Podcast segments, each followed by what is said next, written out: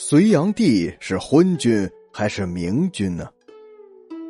隋炀帝杨广是隋朝的第二代皇帝，年号大业。隋炀帝在位十四年，最后死于部将手中，隋朝也被李渊所灭亡。杨是唐朝给杨广的谥号，谥法中说：“号内远，礼曰杨；去礼远，众曰杨。”逆天虐民曰阳，所以千百年来，在世人的眼中，隋炀帝已经成了商纣般的暴君人物。隋炀帝自是国富民强，好大喜功，在他即位后，不断的发起战争，亲征吐谷浑，攻打高句丽，而后又营建了东都洛阳，开发运河，修筑长城，造成天下死于役的惨景。几乎每年都远出巡游，大肆营造离宫，掠夺地方，造成社会生产力的下降。在很多人看来，隋炀帝是一个几乎集中了人类所有邪恶品种的大恶人：淫荡、贪婪、狡诈、阴险、自私、冷血、残暴、血腥、混乱。他犯下了几乎人类所能犯下的所有罪行。谋凶、淫母、弑父、游地、逆天、虐民，简直可以说是沁南山之竹，赎罪未穷；绝东海之波，流恶难尽。然而，历史真的是这个样子的吗？隋炀帝真的是一个十恶不赦的大暴君吗？让我们拨开历史的重重迷雾，重新认识杨广的真实面貌。从唐朝开始，就有历史学家指出来，所谓的隋炀帝好色、淫逸、淫母、弑父这些罪名，绝大多数都是由野史作者们强加在他头上的，在正史中并没有任何的证据可言。假如仔细阅读并且推敲史料，我们不难发现，其实杨广还是有可取之处的。杨广十四岁时，同大贵族之女萧氏结婚，一直到他去世，他们两人始终相敬如宾，举案齐眉，并且杨广就只有三个儿子。像这样感情专一的君主，就连历史上有名的贤君估计都比不了。隋文帝时，杨广亲自指挥完成了祖国的统一，天下皆称广以为贤。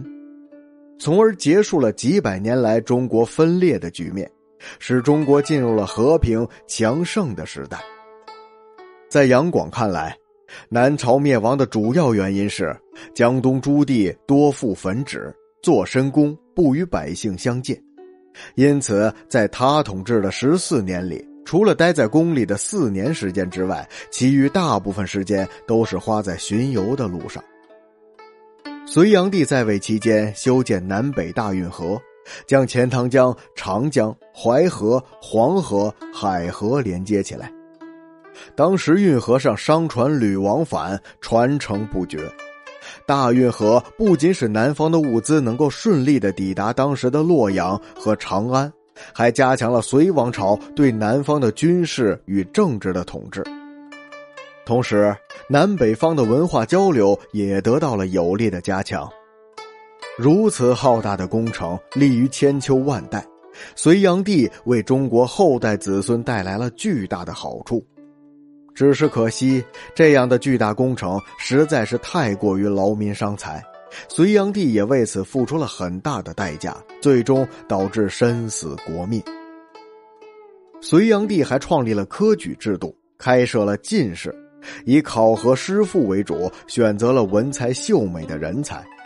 这种制度削弱了门阀大族世袭的特权，为选拔下层优秀知识分子提供了极好的机会，也对后世产生了深远的影响。